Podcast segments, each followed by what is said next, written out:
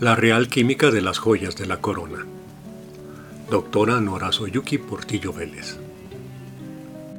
Las ceremonias de coronación de los monarcas del Reino Unido, así como de otros soberanos, están regidas por un protocolo que dicta el uso de objetos llamados regalías, que simbolizan el poder real y cuya transmisión a un nuevo monarca escenifica la asunción de una serie de poderes y deberes.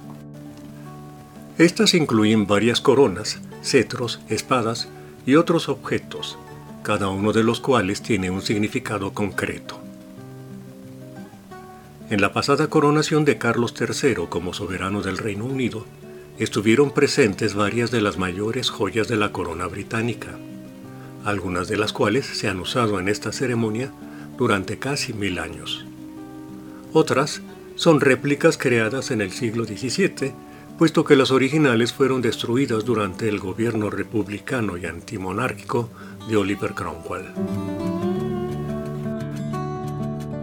La entronización es el momento culminante de la ceremonia, en el cual se colocan las coronas en la cabeza del nuevo monarca y de su reina consorte.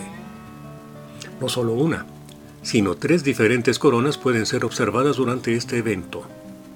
Pero, ¿conoces la variedad de minerales, piedras preciosas o gemas que poseen estas coronas y de qué elementos o compuestos químicos están formadas?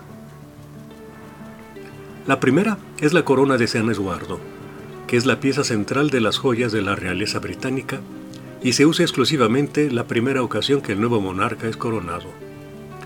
Está hecha en oro, pesa 2.23 kilogramos y posee más de 440 piedras preciosas, de las cuales 345 son agua marina, un silicato de aluminio y berilio con impurezas de iones de hierro. 37 son topacio blanco, un mineral de silicato con aluminio y flúor. 27 son turmalina, un ciclosilicato de boro. 12 son rubíes, que son óxido de aluminio con iones de cromo. Siete de estas piedras preciosas son amatistas, dióxido de silicio con impurezas de iones de hierro. Y seis son zafiros, un óxido de aluminio, con impurezas de cromo y titanio, entre otras.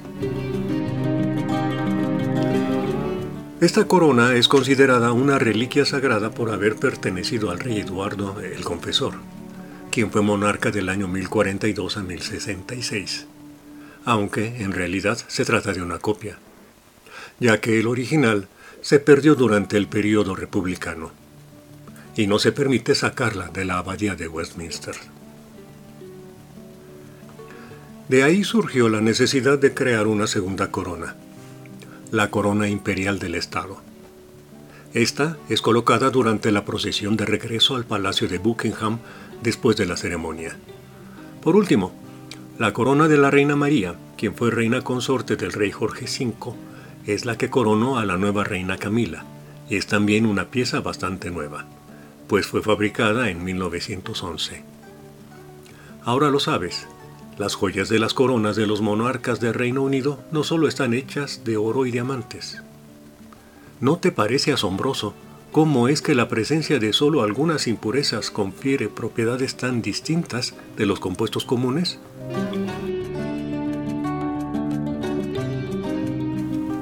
Si te interesa conocer más sobre las propiedades físico-químicas, así como aplicaciones de los óxidos, silicatos o carbonatos metálicos, y cómo es que la sustitución de algunos átomos de estos compuestos por iones de metales de transición les confiere esas llamativas coloraciones y tonalidades, acude al Departamento de Química de la Universidad Autónoma Metropolitana, Unidad Iztapalapa.